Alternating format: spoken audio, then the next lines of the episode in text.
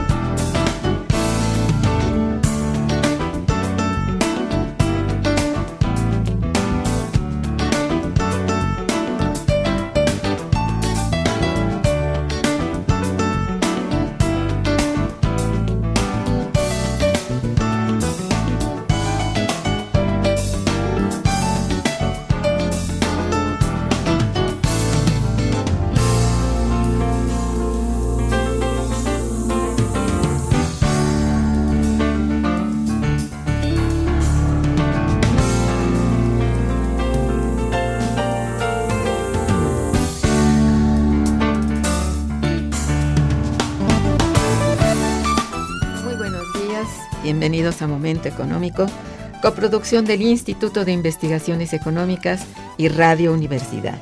Les saluda Irma Manrique del Instituto de Investigaciones Económicas. Hoy jueves 11 de agosto de 2016. El tema que abordaremos el día de hoy es situación de los mercados y de los vendedores de vía pública en la Ciudad de México. Para ello contamos con la grata presencia de nuestro compañero el doctor Carlos Bustamante Lemos. Buenos días, Carlos, bienvenido. Muy buenos días, Irma. Mucho gusto en estar aquí contigo. Nuestros teléfonos en el estudio son 55 36 89 89 con dos líneas.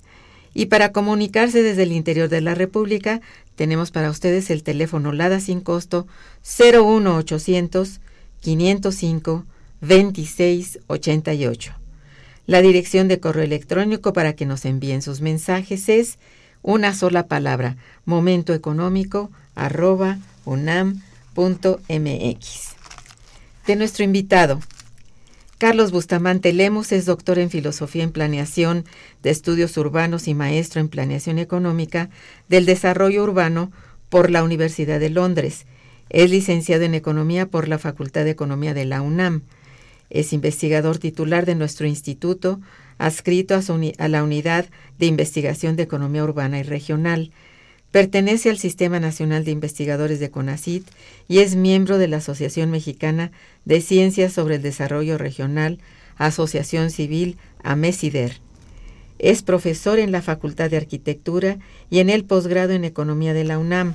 Fue coordinador por este posgrado en nuestro instituto ha participado en diversos proyectos de investigación, uno de los cuales ha sido Potencialidades del Desarrollo Económico de las Regiones de México, con el estudio de caso del Istmo de Tehuantepec. Algunas de sus publicaciones recientes, Actores Urbanos y Políticas Públicas, y también Potencialidades de Desarrollo, Políticas Públicas y Desarrollo Territorial Sustentable. Bien, sin duda la economía informal ha sido objeto de estudio y reflexión tanto para el gobierno federal como para el sector académico, y es que las ganancias que se obtienen en este tipo de economía no son pocas y son de gran importancia, pues, de la economía nacional. Quiere, quiera verse o no el sustento de la economía nacional. La economía informal se nutre de diversas actividades y espacios, tal es el caso de los mercados, tianguis y justamente de los vendedores de vía pública o ambulantaje. Nuestro invitado del día de hoy, el doctor Carlos Bustamante Lemos, justamente ha realizado una investigación exhaustiva en torno a este último punto, al cual me he referido y viene a compartirla con nosotros y por tanto, bueno, le, le estoy pidiendo a él en este momento comience por decirnos cuáles son los objetivos principales de esta investigación que ha iniciado. Con mucho gusto, Irma. En principio, bueno, me da gusto nuevamente estar aquí contigo, ver que te estás recuperando gratamente y estar nuevamente transmitiendo mis ideas y mis inquietudes a, a, este auditorio de Radio UNAM. Eh, mira, el, el objetivo principal de esta investigación es mostrar que la insuficiente o casi inexistente regulación de las actividades económicas informales en la vía pública de la Ciudad de México durante los últimos 40 años ha repercutido en el deterioro de la calidad de vida de los habitantes de esta ciudad y que también esto tiene un impacto tremendo en el, el deterioro de la calidad de vida en general, ¿sí? con un riesgo a la pérdida de ciudadanía, explicaré después por qué, y al, a la pérdida gradual de competitividad que se pretende dar a la Ciudad de México como una ciudad primaria a nivel nacional y que se intenta proyectar hacia el ámbito internacional. Entonces esto es realmente preocupante y peligroso. Eso es uno de los objetivos. Bueno, pues un, un, objetivo muy, muy amplio en verdad, ¿eh? Y que sí nos afecta ya gravemente en general los ciudadanos de esta Ciudad de México. Así es. Bueno, algo que es importante informar o compartir con nuestro auditorio es que tanto la economía informal como el fenómeno de los mercados públicos callejeros cuenta con bases teóricas. Es decir, ha sido estudiado seriamente desde hace ya algunas décadas. Eh, háblanos un poco de esto, por favor. Sí, cómo no, Irma. Mira, este, el fenómeno de las actividades informales en la vía pública ha sido investigado ya desde hace varias décadas.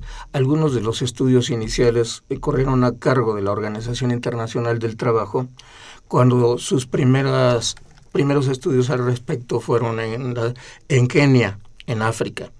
Al darse ellos cuenta del de la evolución y expansión que estaban teniendo estas actividades en los espacios abiertos de áreas urbanas, eh, ellos comenzaron a estudiarlos e identificaron entonces algunos de los principales factores que estaban dando pie a este crecimiento.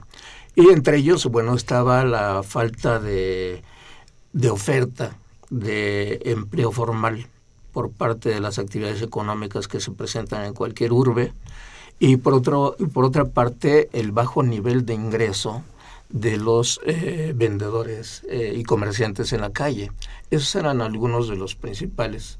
Y, y, la, y la tercera era precisamente por la insuficiente atención que los gobiernos locales le prestan a este fenómeno, de tal manera que siempre, eh, digamos, la acción que pudiera haber de parte de estos gobiernos locales se da con mucho retraso y de tal manera que hay una o inexistente regulación o insuficiente regulación dado que no se comprende totalmente el, problema. Entonces, a partir de esta, de esta percepción que mostró la, la Organización Internacional del Trabajo, fue que, eh, digamos, eh, comenzó a promover en, otra, en otros países, eh, sobre todo en los de América Latina, eh, digamos, una serie de reuniones y congresos para tratar de identificar este fenómeno y tratar de cuantificarlo de tal manera que se pudiera tener una respuesta efectiva a este fenómeno. Entonces, a partir de ahí fue que en América Latina comenzaron a realizarse igual también varios seminarios, congresos y demás, y a partir de ahí fue que surgió un acuerdo internacional auspiciado por la misma eh, Organización Internacional del Trabajo para que en cada uno de los países se empezaran a generar estadísticas para ir eh, conociendo y dándole seguimiento a este fenómeno de tal manera que los gobiernos tanto nacionales como subnacionales pudieran darle esta atención. A partir de esta iniciativa, se puede decir eh, oficial a nivel internacional, fue que también varios investigadores también comenzaron a atenderlo, ¿no? Víctor Togman, eh, eh, en, de manera reciente en, en, México, digamos reciente ya en los años 90, fue que también hubo varios estudios en México, eh, por parte de Portas, por parte de Hussitman, de, de Samaniego, en fin, varios de ellos, e inclusive eh, eh, yo mismo. Lo que tú a has aportado, de los claro. 90 comencé a, a, también a prestarle atención a este fenómeno de la informalidad en las ciudades y comencé a estudiar este fenómeno que me ha seguido interesando. Ha sido más o menos esa evolución. Y dentro de esta evolución, entonces también el planteamiento y la percepción que se tiene de, de, este fenómeno es de que ya no solamente es atribuible a las personas de bajos ingresos o a las Sí, personas desocupadas, sino que las mismas condiciones de las economía, del sistema económico mundial ¿sí? han generado, digamos, grandes corrientes de desempleo a nivel nacional, con eh, salarios también insuficientes de manera formal, y entonces la búsqueda que tiene la población por, su, por sobrevivir es que entonces eh, acuden a este tipo de actividades. Sí. Eso por una parte. Y por otra, la falta de regulación o insuficiente regulación es la que también de alguna manera auspicia la búsqueda de la población por emplearse en actividades que pudieran generarles ingresos más allá de lo que el sistema de actividades formales ya no permite ofrecerles. Entonces Sí, más o menos ese fenómeno. Entonces de tal manera que este fenómeno ya no nada más es atribuible a, eh, a familias o personas de bajos ingresos o insuficientes ingresos, sino que ya se ha convertido prácticamente en, en muchas de las ocasiones en negocios prósperos. Eso ¿sí? te iba yo a Que es preguntar. el que van mucho Sí. más allá Sí. de lo que muchos de los que estamos dentro del, eh, del empleo formal quisieran eh, pretendiéramos tener. Ciertamente. Es decir, esta, esta expansión espacial ha sido ya definitivamente algo eh, pues pensado, no, no que ha surgido de la casualidad y de la informalidad por Claro. sí misma, ¿no? Que esta pues ya sabemos cuáles son los fenómenos, los que acabas de, de mencionar, que conlleva, ¿no? Es eh, cada uno de estos eh, situaciones de, de informalidad que es falta de empleo, básicamente, y de bajos, eh, muy bajos ingresos que se obtienen en general por la gente que está ahí trabajando. Los salarios oficiales totalmente deprimidos de- por décadas. deprimidísimos. Entonces, eso es para la población en general, pues muy hasta deprimente. Así Pero es. un fenómeno de altas ganancias para algunas empresas que están en la cabeza. Así es. Sí. Bien, estamos pues en momento económico conversando con el doctor Carlos Bustamante sobre el tema situación de los mercados y de los vendedores de vía pública en la Ciudad de México.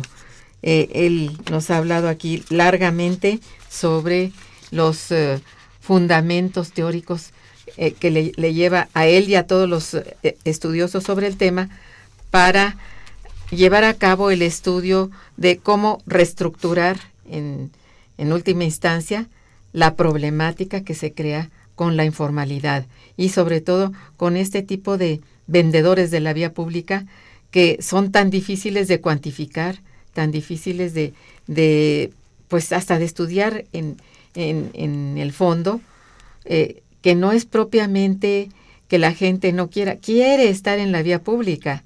Muchos de ellos pudieran estar formalmente instalados y en principio han hasta rechazado eh, formas de mercados que se les han mm, construido en algunas ocasiones y que no les parecen convenientes porque no reciben el ingreso que podrían recibir estando en la vía pública. Esto es así. así es, así es. Y, y mira, yo también quisiera subrayar que, digamos, la percepción que se tiene por parte de los de los que estamos estudiando este fenómeno en no solamente en México, no, sino en diversas partes del mundo, ha habido un debate y muchas veces opiniones eh, totalmente opuestas en cuan- eh, desde los especialistas que defienden el hecho de que los eh, de que los trabajadores se lancen a la calle a ocupar espacios ¿no?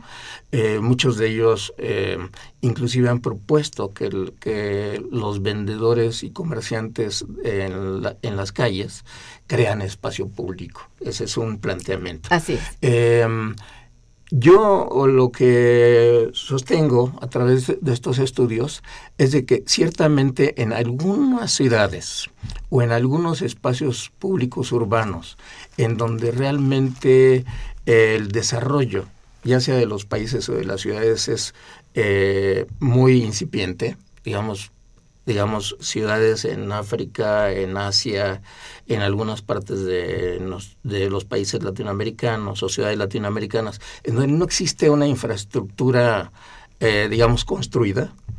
Entonces ahí se llegan a instalar en ciertos espacios abiertos los comerciantes y ya después de años que se genera esta tradición y esa costumbre, obviamente esos espacios se convierten en, en mercado, en áreas de mercado.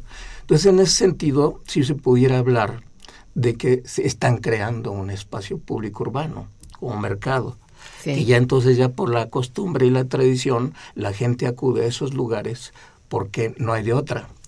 Pero en el caso de la Ciudad de México, eh, yo lo que digo es totalmente contrario, de que no están creando espacio público, sino que más bien lo están destruyendo. Y voy a, y ahorita muy brevemente voy a decir por qué porque la, eh, la Ciudad de México, digamos, en una etapa histórica contemporánea, cuando se tuvo la oportunidad de crecer económica y socialmente, sobre todo después de la Revolución Mexicana, entonces hubo un periodo que podríamos ubicar, eh, grosso modo, desde los años 30 hasta mediados de los 70, en donde los gobiernos, tanto nacionales como locales de la Ciudad de México, se abocaron a modernizar la ciudad. Entonces, muchos de los eh, tianguis y mercados que existían en las calles, eh, los, eh, los reasignaron en mercados construidos bajo techo, sin afectar, sin afectar digamos, ni la tenencia ni, ni, la posesión de estos mercaderes al ubicarlos. Es más, se ganó espacio porque muchas veces todos estos estaban en la calle. Al llevarlos a los mercados construidos, eh, respetarles totalmente su, su, su, este, su establecimiento por años. Claro. Entonces los llevaron y se ganaron inclusive espacios, espacios públicos, porque entonces se liberaron calles, se limpiaron, yo inclusive fui testigo, en ese tiempo yo era niño, de cuando removieron varios mercados en la, en la colonia de los doctores, en el centro de la ciudad, en la colonia obrera. ¿sí? Liberaron calles y había cerros de ratas cuando removían estos tianguis. Yo los vi. ¿sí? Y todos los liberaron, los sanearon, liberaron todo. Bueno, pero todo esto eh, se quedó hasta ahí a mediados de los 70. Se liberaron, eh, se construyeron en toda esa, esa época, creo que 314 mercados públicos establecidos. ¿sí? Pero, desgraciadamente, se empezaron a venir las recesiones del sistema económico mundial que impactaron notablemente a México y a partir de ahí se cancelaron por el gobierno de la Ciudad de México la construcción de mercados, pese a que por el reglamento y la ley eh, que existe en el gobierno de la Ciudad de México está la obligación de, proveer, de proveer la infraestructura necesaria para el consumo de la población. Sin embargo, por, eh, digamos, de un plumazo se canceló el programa de construcción de, de, de, mercados, no ha existido nuevamente un solo mercado nuevo. Entonces podemos entender que por una parte la población sigue creciendo, ¿sí? por otra parte, eh, el deterioro del ingreso de la población también se sigue eh, deteriorando, sigue acrecentándose. Y por otro lado, el gobierno neoliberal ahora ya le da paso solamente ¿sí? a las grandes inversiones, sobre todo extranjeras, pero también nacionales, con los supermercados, los grandes centros comerciales, entonces a ellos sí les dan todas las facilidades y se olvidan del consumo popular. Entonces de ahí que exista, digamos, este crecimiento expansivo de los establecimientos en la calle cuando el gobierno más bien lo que se ha acostumbrado a hacer es dejar a, las libres fuerzas del, del mercado, por decir así, el establecimiento en la calle mediante ciertos acuerdos debajo de la mesa, que son los que realmente permiten a los líderes de las agrupaciones el que se ubiquen por todos lados. Y es echando mano incluso de, de la infraestructura urbana. Así es. Es decir, sin respetar asfalto ni nada. Ya no se respetan usos de suelo que están totalmente predeterminados en los, en los planes de, eh, de desarrollo urbano y de ordenamiento y sin embargo ya se instalan en zonas residenciales, en zonas industriales, en todos lados donde se les ocurre. Ok. Bien, pues estamos justamente aquí en Momento Económico, decía yo, con nuestro invitado, el doctor Carlos Bustamante, hablando de la situación de los mercados y de los vendedores en la vía pública. Vamos a hacer una breve pausa musical y regresaremos. Quédense con nosotros. Está escuchando Momento Económico.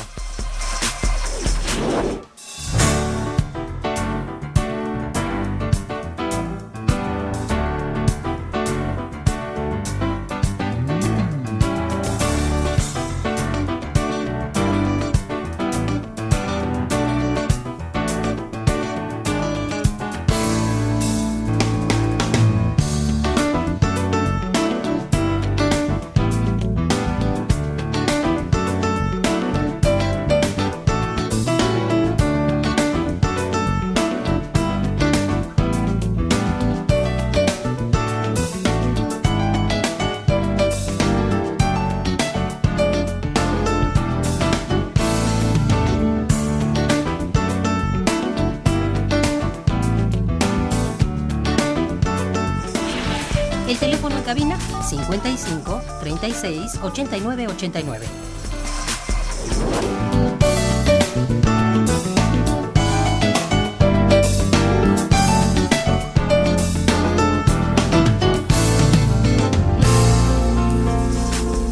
Continuamos en Momento Económico.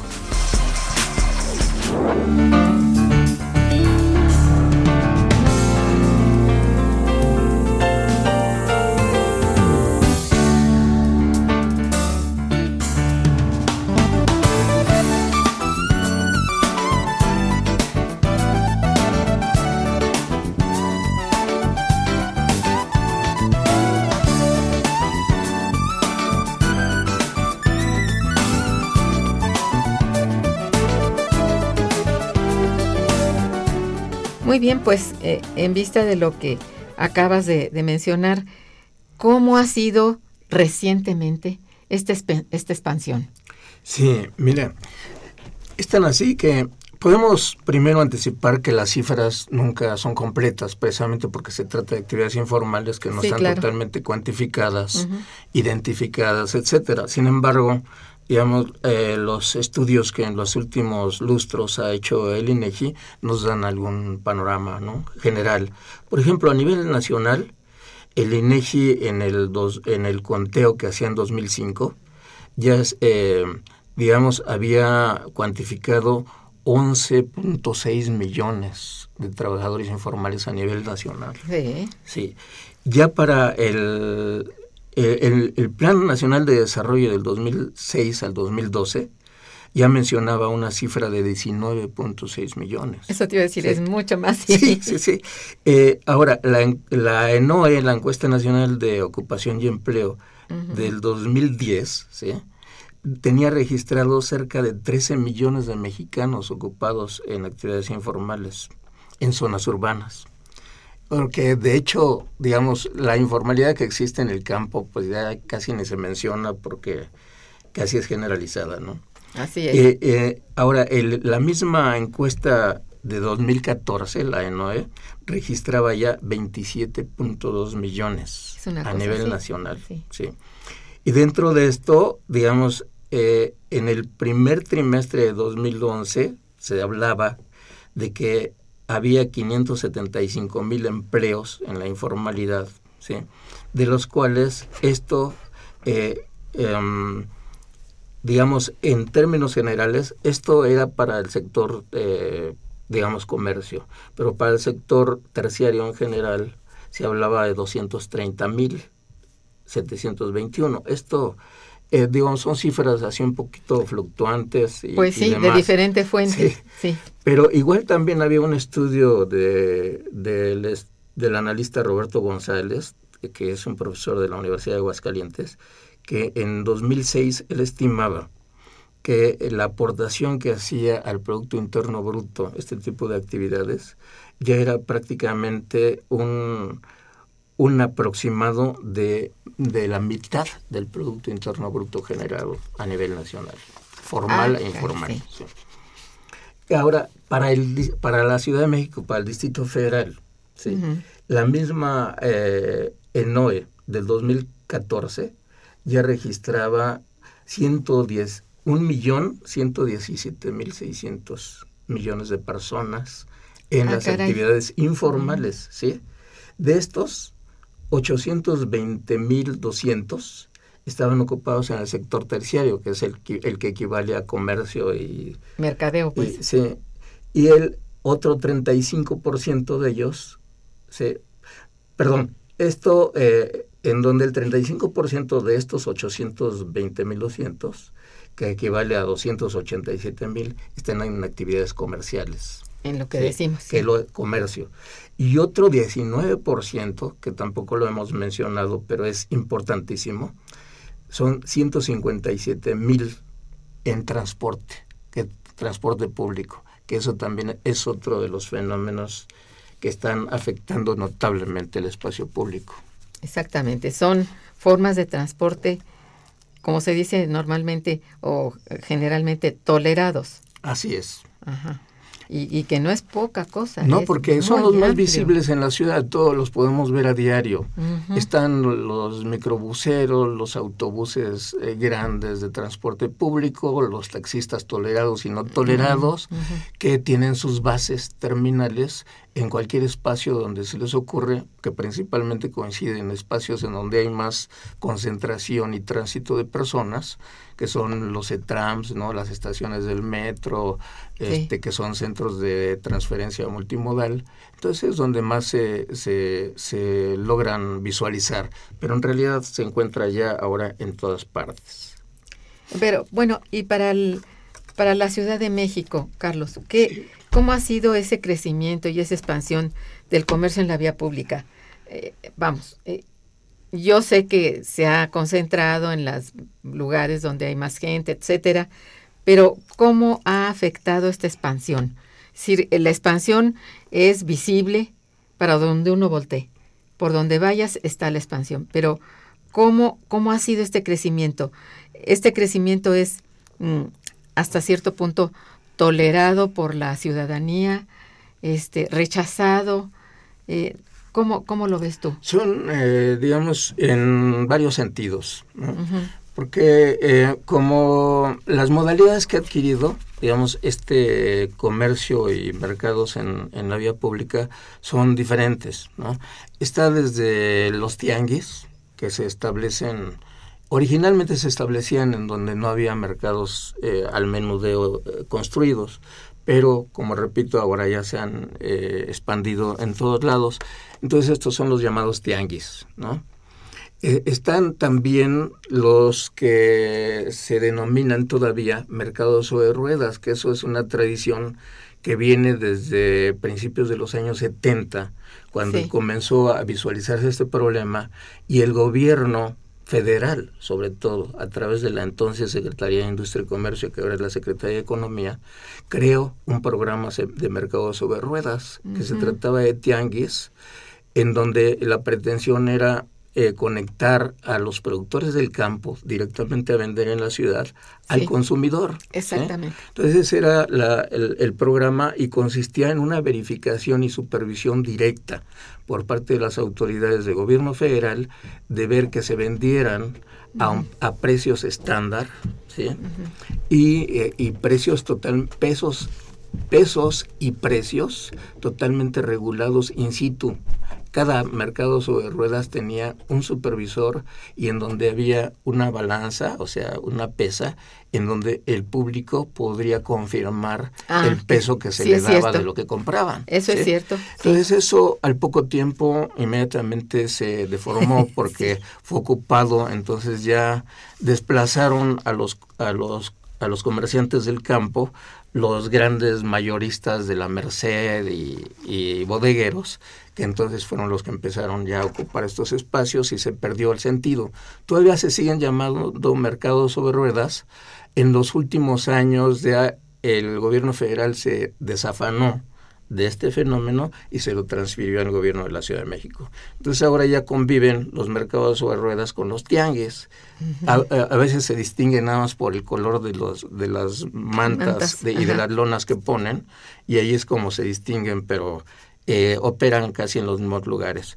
Otra modalidad son la de los tianguis bazar, que estos eh, tienden a ocupar lotes baldíos o espacios públicos que no son la- las vialidades y que también este, expenden su, su mercadería determinados días de la semana o muchas veces toda la semana. Esos son los tianguis bazar.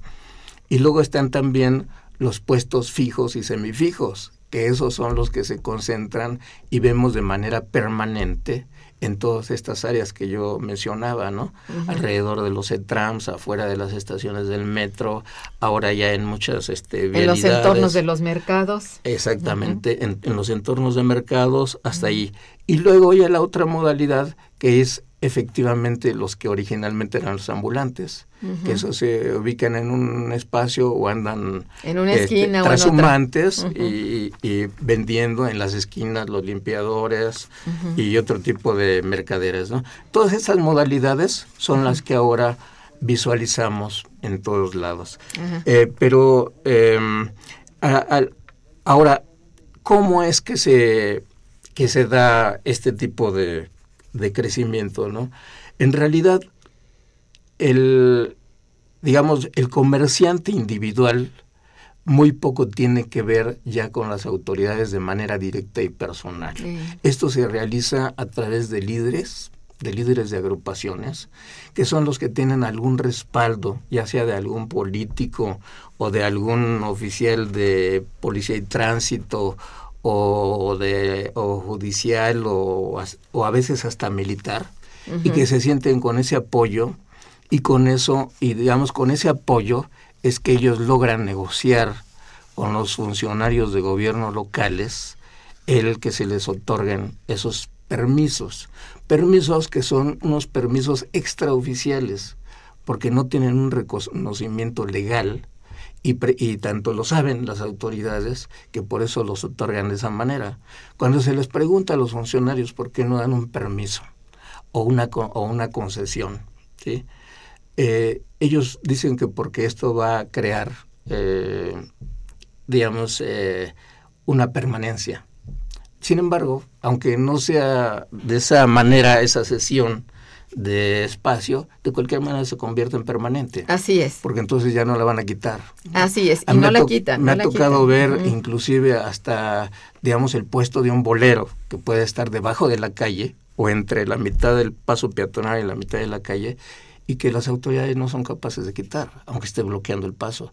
Pero eso es nada más a nivel individual. Si lo vemos a nivel masivo, No, sí. pues entonces este es totalmente generalizado y como decía, ya no se respeta que sean zonas residenciales o zonas industriales o zonas de oficinas financieras, nada, Nada. es en todos lados. Y esto, digamos, el peligro, si me permite decir, Ama, es de que esto eh, pierde el sentido de civilidad y de ciudadanía, porque muy fácilmente las autoridades de gobierno se conforman con alentar o, eh, digamos, tolerar este, este fenómeno, porque no solamente lo están tolerando para evitar el conflicto, sino que al mismo tiempo están eh, percibiendo una ganancia por debajo de la mesa al permitir decíamos. estas actividades. Pero esto, digamos, a la larga, ¿sí? Está creando conflictos que son visibles a diario, porque siempre hay conflictos entre, entre los transeúntes, los manejadores, eh, los residentes que ven bloqueadas sus salidas o sus accesos a, a, sus casas y de todos los sectores, ¿eh? no nada más. Al hablar residencia no quiere decir que son residencias de, de altos ingresos, son residencias populares. Entonces, todo esto genera un conflicto por los espacios y se pierde lo que es el sentido de civilidad, de ciudadanía. Porque entonces, digamos, como, miren, autoridades muy reconocidas en las cuestiones urbanas, eh, digamos, perciben este fenómeno de la siguiente manera que voy a leer muy brevemente, unas cuantas líneas. Dice, dice, la ordenación del espacio público es un factor de aglutinamiento social y de creación de identidades. Esta aglutinación puede convertirse en un elemento negativo e incluso subversivo para la buena convivencia en libertad. La aceptación de la imagen representativa de lo que es público puede acabar enmascarando la realidad de problemas insalvables de la vida colectiva e inclusive puede ser un germen de clasificación social agresiva y finalmente un punto de partida para solidificar los guetos. Por lo tanto, la ciudad radicalmente libre sería la ciudad sin forma, que es lo que estamos viendo, sin barrios, sin calles ni plazas, una ciudad en la cual el espacio público no sea urbano. Esa es una eh, cosa es una amenaza. visible, es una amenaza. Con esto se pierde el sentido de ciudadanía y que eh, todos sabemos que los ciudadanos son los que hacen la ciudad, por eso son ciudadanos. ¿sí?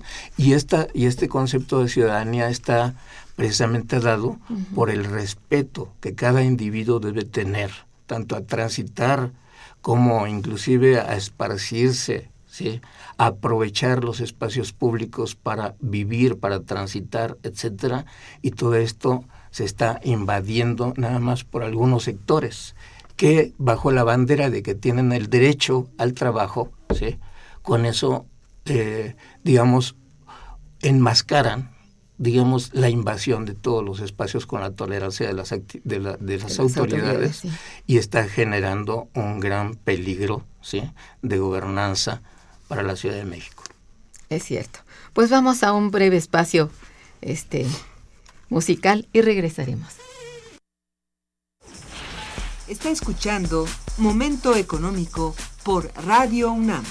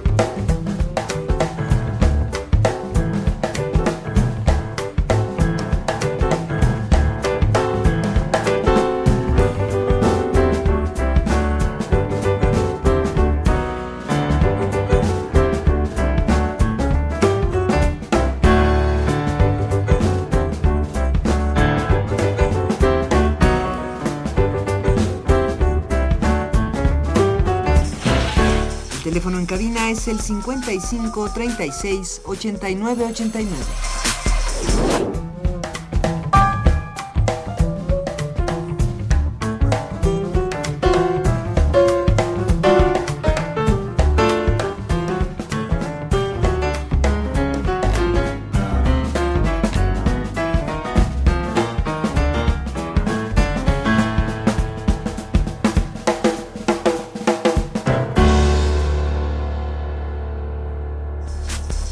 Continuamos en Momento Económico. Eh, tenemos unas llamadas de nuestro auditorio. Si me permites, eh, las leeremos para que las oigas y opines también. Don Agustín Mondragón, nuestro radio escucha frecuente, felicita, te felicita mucho y felicita al programa. Dice, mientras las leyes hechas al vapor por los legisladores tengan el objetivo de quitar los derechos de los trabajadores con salarios raquíticos, el problema seguirá agigantándose en México. El gobierno debiera normalizar el mercado de gente trabajadora de banquetas o de trabajadores no establecidas, ya que estos también pagan impuestos que no van a la Secretaría de Hacienda directamente, pero que alguien cobra para beneficio de los líderes que se llevan una buena ganancia de todo esto. Así es, ¿no? tiene toda la razón don Agustín, porque efectivamente el comerciante individual ¿sí?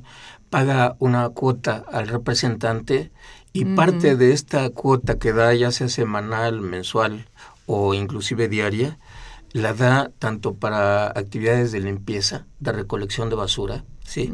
Y en algunas ocasiones hasta para seguridad. ¿Sí? Y sin embargo, ese dinero no llega a las arcas ni del ni de la Ciudad de México, ni de la delegación, ni de la, federación, ¿no? Entonces sí, eh, eh, digamos, el comerciante en lo individual eh, paga un derecho o, por el permiso que se le mantenga ahí en su lugar, pero pues este no queda visible. No, no es, los líderes una descomposición los, total. Los líderes y los funcionarios locales son los que se están un poco aprovechando de esta situación. No un poco, se aprovechan de ella, ¿no? Así es. Es verdaderamente triste. Hilda de San Román nos llama también, te felicita y felicita al programa. Gracias, doña Hilda. Muchas gracias. Dice, ¿cómo se maneja toda esta gente con el SAT? Justamente, ¿no? Los productos que venden son en gran parte importados y no tienen sellos de hacienda de haber entrado por aduanas. ¿Cómo puede ser esto posible? Eso es también parte de los peligros, lo que dice doña Hilda, tiene toda la razón, de que las actividades informales como tales precisamente son las que dan lugar también a actividades ilegales. O sea, no quiere decir, y esto hay que aclararlo muy bien, que toda la informalidad sea ilegal. Muchas veces es precisamente por derecho, por un derecho natural de que las personas sienten la necesidad de lanzarse a la calle porque las vías formales se les están cada vez cerrando, o son ya inclusive totalmente no competitivas. Entonces, pues tanto en términos de ganancia como en términos de espacios para ocuparse, la calle es un lugar lo más fácil este, de tomar. Y, pero precisamente al ser actividades no insuficientemente reguladas, es que dan lugar a muchas actividades ilegales, como es el contrabando, mm. como es la piratería, sí. como es lo que es el robo, inclusive de, de artículos que después se expenden en varios de los tianguis o varios de los establecimientos, o muchas veces inclusive hasta del narcomenudeo. ¿No? Entonces todo esto es de alguna manera, ya sea de una u otra según el caso, eh, auspiciada por otro tipo de influyentes. Que pueden ser desde influyentes policíacos, militares, de políticos, etcétera. Y no es que no haya o de propios comerciantes. ¿eh?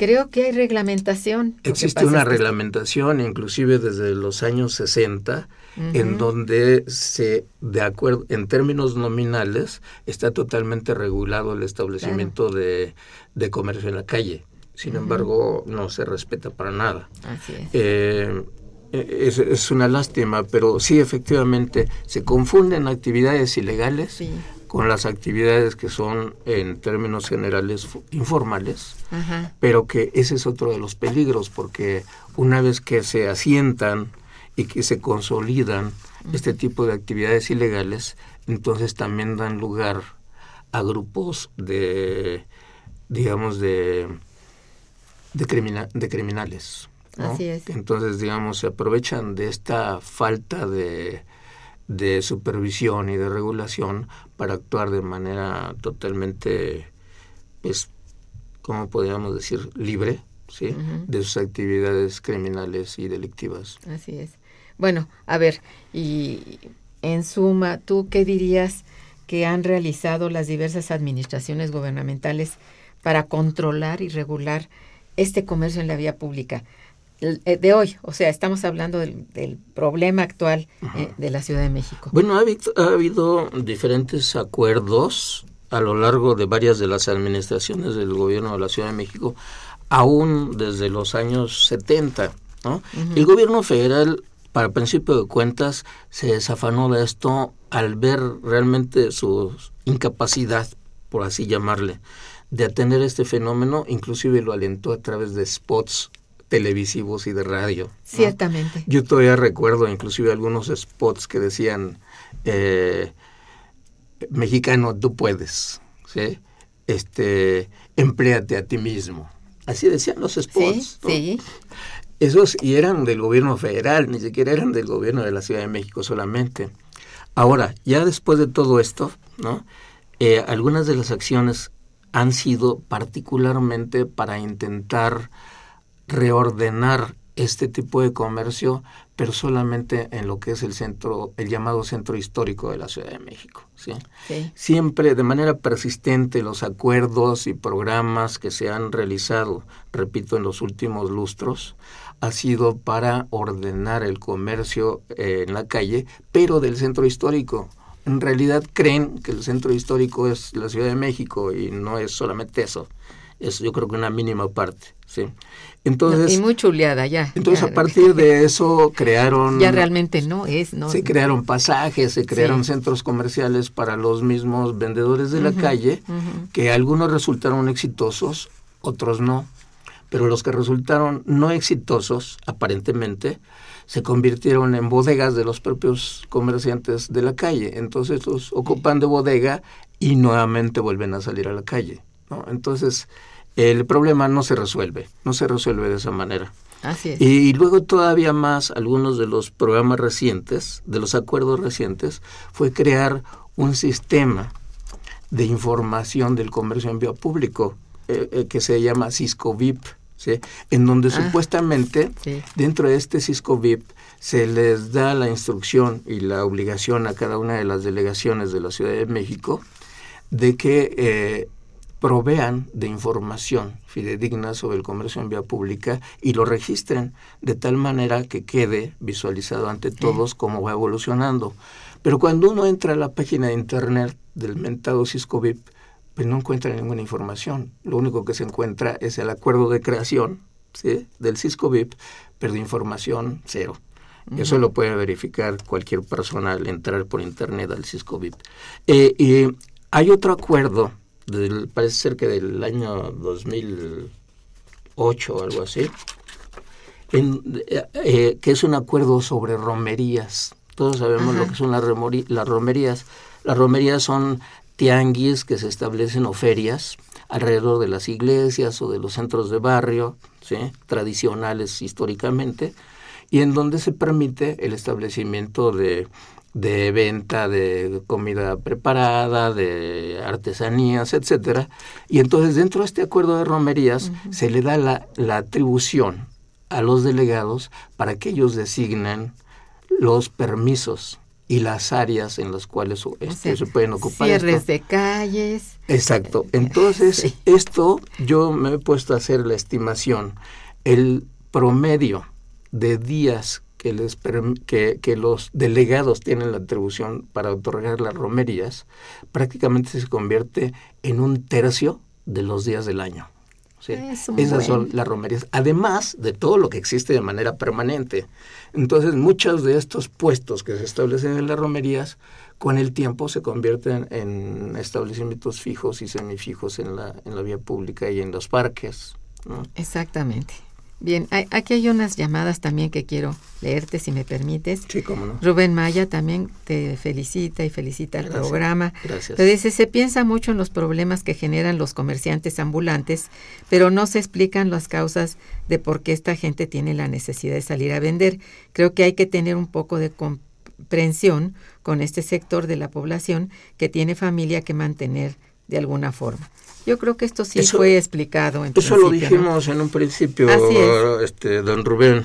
Sí. Dijimos de que precisamente el- el- la contracción de las fuentes de empleo, de las ofertas de empleo formal, tanto desde el ámbito industrial, manufacturero, de servicios, del mismo comercio formal, y agregado a los salarios cada vez más deprimidos, eso es lo que obliga a las familias a lanzarse a actividades informales, eso lo hemos sí, dicho. Sí, ¿no? eso quedó planteado como, como principio, ¿verdad? Es un Sí. principio, pero lo que ya después se genera alrededor de ello, invasión de espacios de manera anárquica, eh, auspiciados por líderes de organizaciones, por las mismas autoridades, etcétera, y además en espacios en donde digamos, las economías externas, por llamarle así los economistas, que son las facilidades que ofrecen la concentración de población, pues es en cualquier lugar.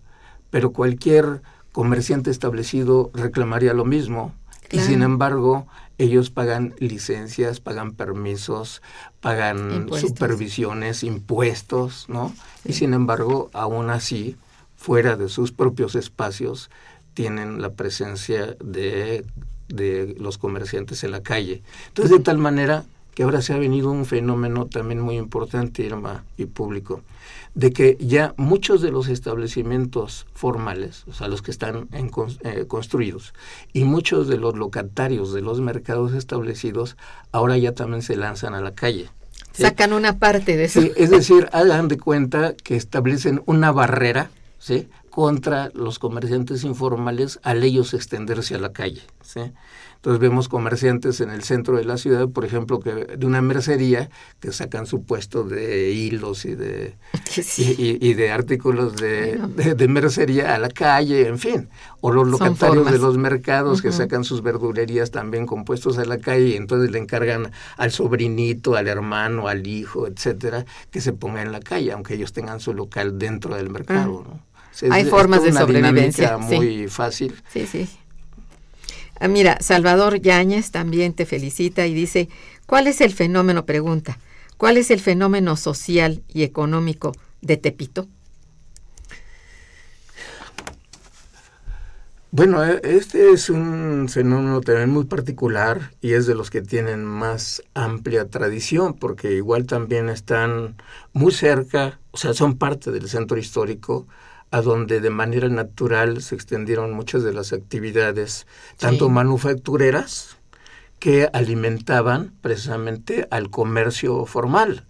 Por ejemplo, eh, digamos, dentro del mismo Tepito existen eh, fábricas de calzado, ¿no? Sí. Eh, talleres de em, imprentas y editoriales, en fin, muchas actividades manufactureras, no solamente las comerciales, que se, eh, digamos, crecieron y se, y, se generó una especie, una especie de red industria-comercio con los grandes establecimientos que existían en el centro y que aún existen, ¿no?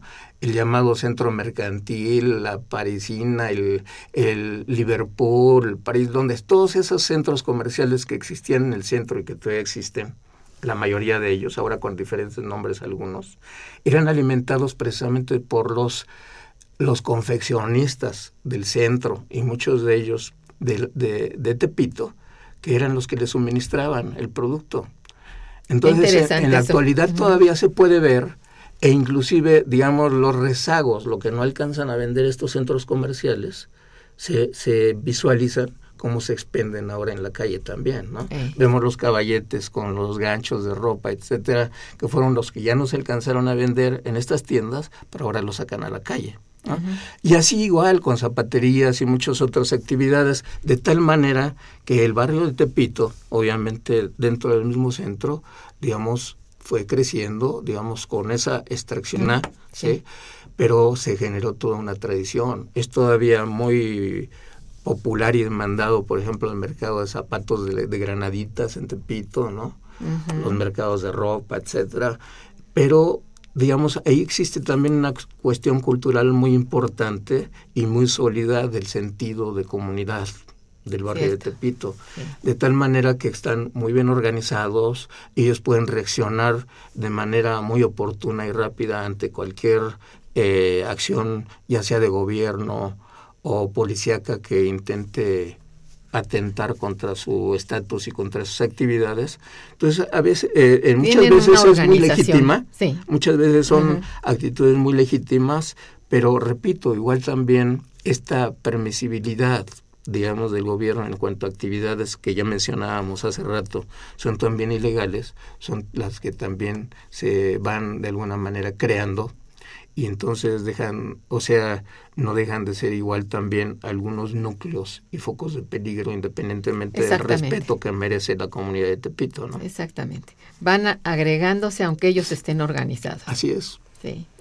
Bueno, ¿tú consideras que los mercados y tianguis, a ver, así en general, de vendedores de vía pública o ambulantaje, son nocivos para el desarrollo urbano de la Ciudad de México?